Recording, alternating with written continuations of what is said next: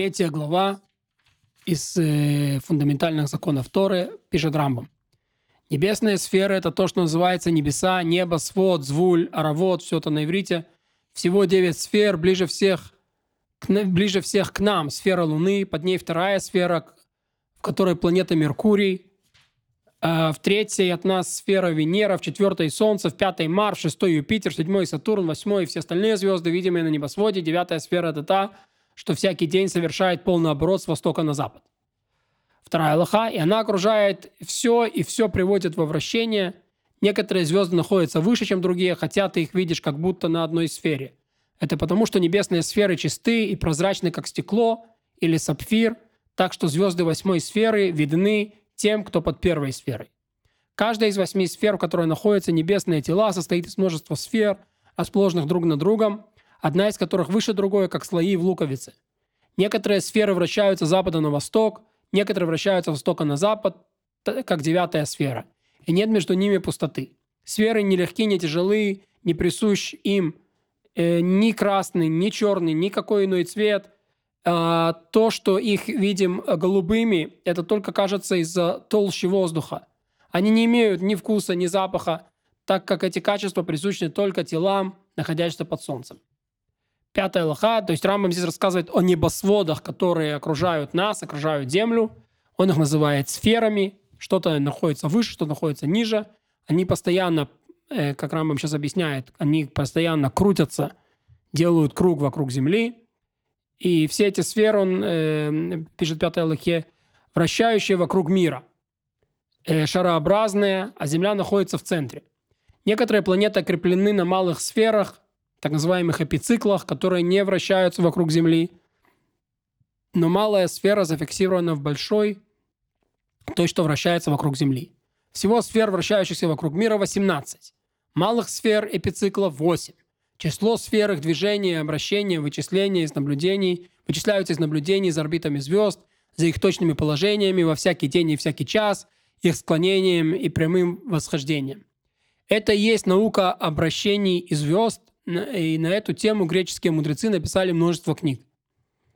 А седьмая Аллаха, девятую внешнюю сферу мудрецы древности разделили на 19, 12 частей, каждую часть назвали именем той фигуры, которая образует расположение под этой частью э, группы звезд. Речь идет о знаках зодиака и их названия. Овен, Телец, Близнецы, Рак, э, Лев, Дева, Весы, Скорпион, Стрелец, Козерог, Водолей и Рыбы.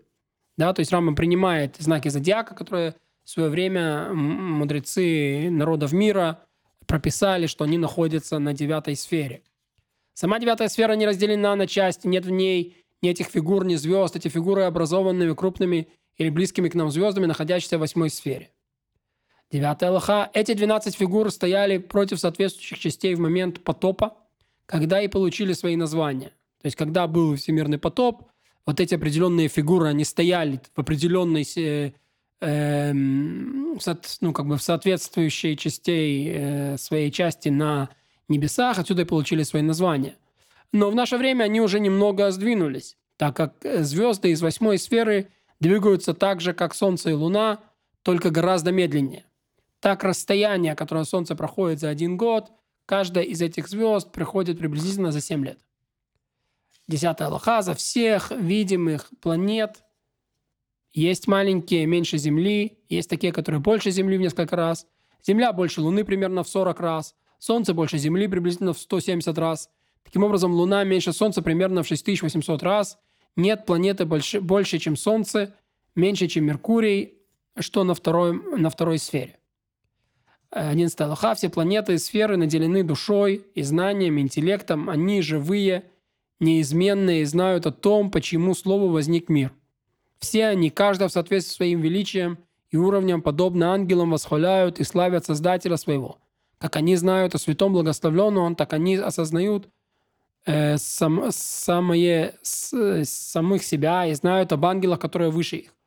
Знание планет в сфере и сфер ниже, чем знание ангелов, но превосходит знание людей. Да, то есть планета не имеет свободы выбора, и она чувствует Всевышнего, и она поклоняется Всевышнему. И то, что мы говорим в молитве, что все Царство Небес поклоняется тебе, это потому, что они осознают, что есть Всевышний Бог наш. 12 Аллаха. Под сферой Луны Бог создал материю, не похожую на материю сфер, и для этой материи сотворил четыре идеи, не такие, как идеи сфер. Каждая из четырех идей соединилась с частью этой материи. Первая идея, то есть это все под сферой Луны, 13 Аллаха, первая идея – это идея огня. Воплотилась в части этой материи, и из их соединения появилась стихия огня. Вторая идея воздуха воплотилась в другой части, из них соединение появилась стихия воздуха. Третья идея, идея воды, воплотилась в другой части, и, и из их соединения появилась стихия воды.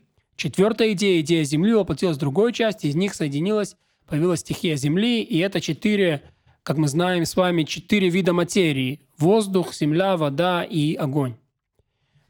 Под небосводом получилось четыре отделенные друг от друга стихии, одна под другой. Каждая из них э, со всех сторон объемлет ту, что ниже, образуя нечто вроде сферы.